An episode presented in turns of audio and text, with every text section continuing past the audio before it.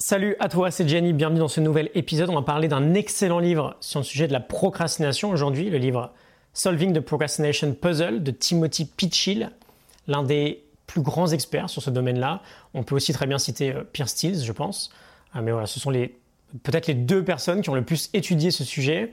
On va voir ensemble aujourd'hui cinq idées de ce livre en cinq bonnes minutes. Cinq idées pour progressivement continuer de guérir euh, l'un des plus grands fléaux de notre quotidien, la procrastination, peut-être l'un des obstacles les plus importants vers la découverte de notre potentiel. Je te mets la morning note en description si tu veux la télécharger. Euh, on commence tout de suite avec l'idée numéro 1. Habitude, prise de conscience et engagement. Pitchill nous dit, j'ouvre les guillemets, la procrastination est le retard volontaire d'une action intentionnelle, tout en sachant que ce retard peut nuire, que ce soit à l'exécution de l'action concernée ou à l'individu en lui-même. Pour la plupart des gens, la procrastination est une habitude, je ferme les guillemets. C'est super intéressant évidemment parce que ça signifie que malgré nous, on automatise la procrastination. Elle en devient presque inconsciente en fait. On s'en rend plus vraiment compte. Et bien sûr, c'est une terrible habitude. À chaque fois que l'on procrastine, on commet un acte contre nous-mêmes. On sait très bien que la résultante de tout ça va prendre la forme d'un regret, d'un stress ou d'une culpabilité. Et donc naturellement, les deux premières étapes pour guérir de ce fardeau, et c'est assez trivial mais forcément essentiel. La première, c'est prendre conscience de tout ce que nous procrastinons, le noter, le mesurer. Dès qu'on mesure, on progresse déjà. Et la deuxième étape, c'est de s'engager profondément à changer en réalisant le coût de notre procrastination. S'engager à changer. On va beaucoup parler cette semaine d'engagement, je te donnerai rendez-vous dans l'épisode numéro 360. Mais on commence avec la base finalement. Qu'est-ce que tu reportes sans cesse et à quel point ça impacte négativement ta vie, ta santé, peut-être ton couple ou ta carrière. on veut un maximum de clarté là-dessus.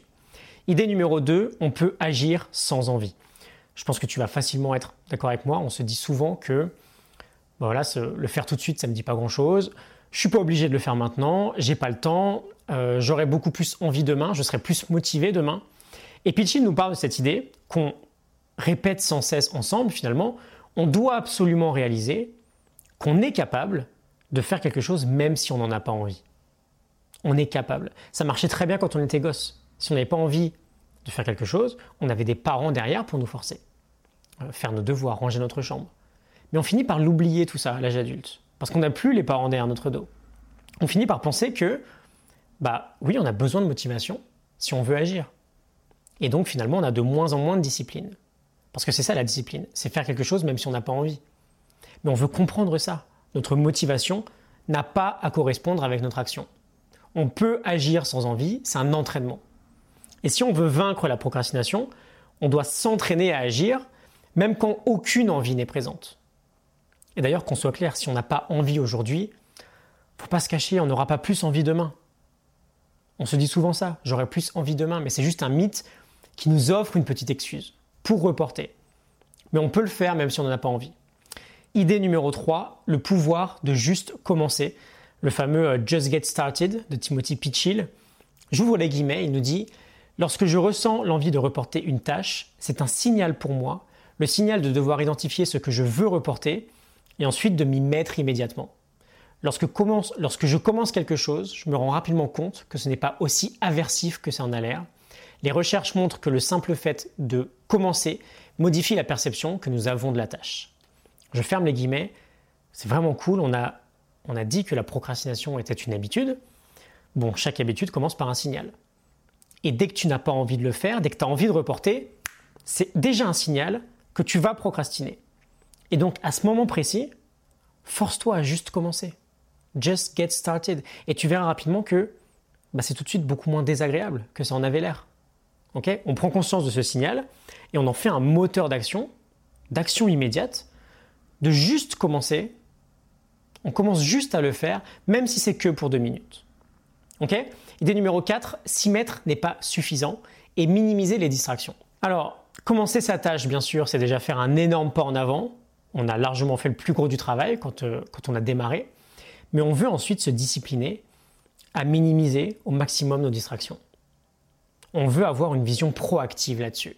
Avant de s'y mettre, on supprime déjà les potentielles distractions parce que si on commence et que, je ne sais pas, au bout de 30 secondes, on reçoit un texto, on est mal barré en fait.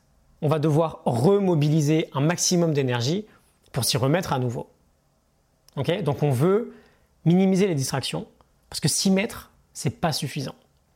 Et enfin, idée numéro 5, le périlleux voyage du changement. Remplacer une mauvaise habitude installée depuis très longtemps, évidemment, c'est très difficile. On veut prendre conscience que euh, bah, si combattre la procrastination, c'est possible, c'est surtout un voyage long et périlleux qu'il faut apprendre à apprécier.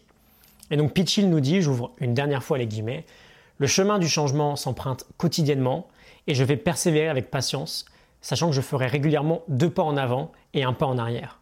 La clé est d'être le plus stratégique possible en prenant un maximum de décisions à l'avance pour contrer tous les obstacles qui se dresseront sur le chemin, comme l'envie de succomber à la gratification immédiate ou l'envie de se distraire, etc., etc. Je ferme les guillemets.